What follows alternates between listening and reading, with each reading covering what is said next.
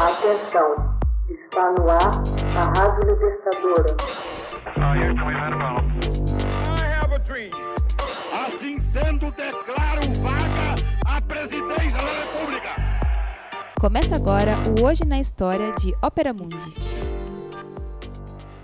Hoje na história, 5 de janeiro de 1945. Pilotos japoneses recebem a primeira ordem para se tornarem kamikazes.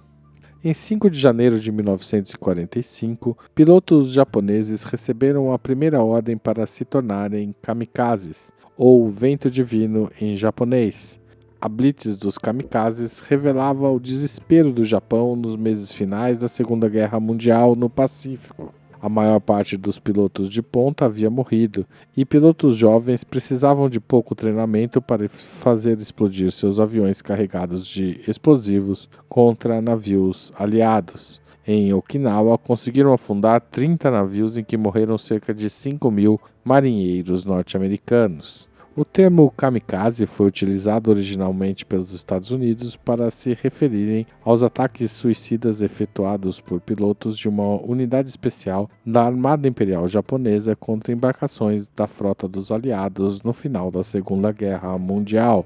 Os ataques pretendiam deter o avanço dos aliados no Oceano Pacífico e evitar que chegassem às costas japonesas. Aviões carregados com bombas de 250 quilos impactariam contra os objetivos com o fim de afundá-los ou avariá-los severamente. A origem do mito kamikaze data do século XIII, quando uma frota procedente da Mongólia, sob o comando de Kublai Khan, se aproximou da costa japonesa com o fim de invadir o território. Afortunadamente, um tufão arrasou a frota invasora dito tufão foi chamado de vento divino, como sinal de que o Japão havia sido eleito pelos deuses para garantir sua segurança e sobrevivência. O Japão viveu um crescimento acelerado durante a dinastia Meiji, passando de país agrário a uma potência industrializada, enfocado no desenvolvimento da tecnologia. Criou um exército forte e moderno, o que levou a uma forte militarização do país.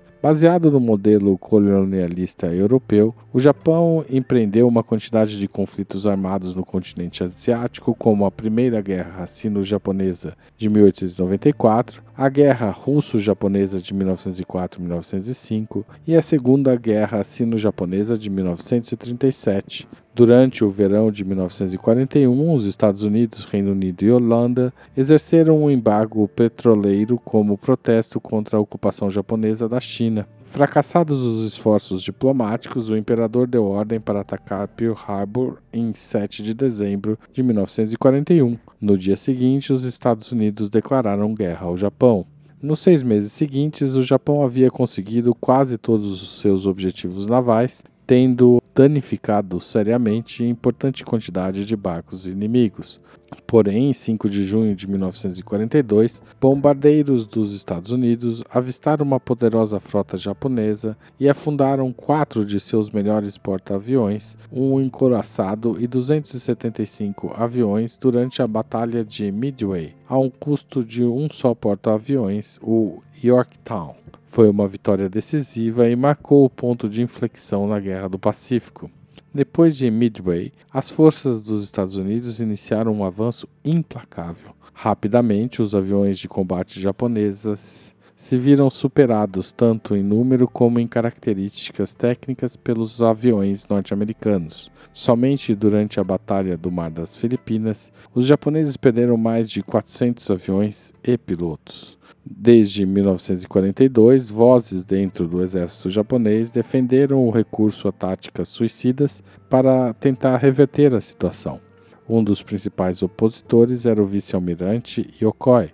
Eram três os motivos fundamentais da oposição de Yokoi. Primeiro, o alto custo para adestrar um piloto e destruir o avião em uma única missão. Segundo, os aviões não teriam força para destruir um porta-aviões, a menos que eles se chocassem contra uma pista coalhada de aviões. E o terceiro motivo seria a dificuldade de analisar os resultados.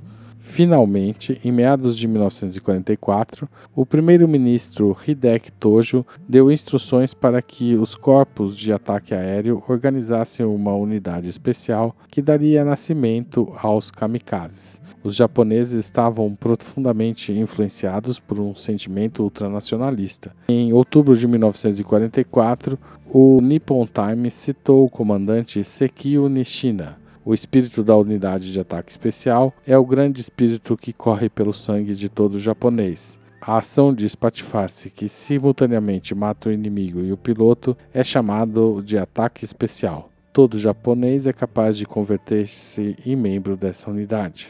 Antes da saída do piloto, eram levadas a cabo cerimônias nas quais se lhe entregava a bandeira do sol nascente, a insígnia da frota naval, com inscrições espirituais, uma pistola e era-lhe oferecido uma taça de saquê ou de chá antes que decolasse. Um grupo especial de ataque suicida foi formado por caças Zero, carregados com bombas de 250 quilos, que realizou a primeira missão oficial bem-sucedida quando a unidade Shikishima localizou a noroeste da ilha de Suluan uma esquadra norte-americana. O primeiro avião impactou-se contra um porta-aviões, o mesmo com o segundo, e o navio afundou. Um terceiro piloto atirou-se contra outro porta-aviões e o incendiou. O quarto piloto alvejou um cruzador e o afundou. Desde começos de 1945, os chefes militares discutiam como deter o implacável avanço dos aliados. Após a queda de Iwo Jima, a invasão do território nipônico era uma questão de tempo. As operações suicidas então não só se incrementaram, como se coordenou pela primeira vez ataques conjuntos das forças navais e aéreas. Pelo menos 1.450 kamikazes saíram das bases japonesas, causando a baixa de pelo menos 5 mil combatentes aliados, as mais numerosas das forças norte-americanas em uma só batalha em Okinawa. Depois dos dramáticos bombardeios atômicos de Hiroshima em 6 de agosto e Nagasaki em dia 9, e a entrada da União Soviética na Guerra do Pacífico, o alto comando começou a preparar a rendição incondicional do Japão. Na madrugada de 15 de agosto, o vice-almirante Matomi Ugaki convocou 11 bombardeiros para efetuar o último ataque suicida contra a frota inimiga. Quatro desses aviões não conseguiram decolar. Não há um consenso quanto às cifras definitivas de barcos afundados devido à ação dos kamikazes. Alguns historiadores incluem navios afundados devido aos ataques de torpedos pelo que os números vão desde 34 até 57 embarcações afundadas. Uma das listas mais completas e documentadas é a do historiador norte-americano Bill Gordon, que assegura que a cifra mais exata é de 49 navios afundados. Hoje na história, texto original de Max Altman, locução de Haroldo Cerávulo, gravação de Michele Coelho, edição de Laila Manoeli. Você já fez uma assinatura solidária de Opera Mundi? Com 70 centavos por dia, você ajuda a imprensa independente e combativa. Acesse www.operamundi.com.br/apoio.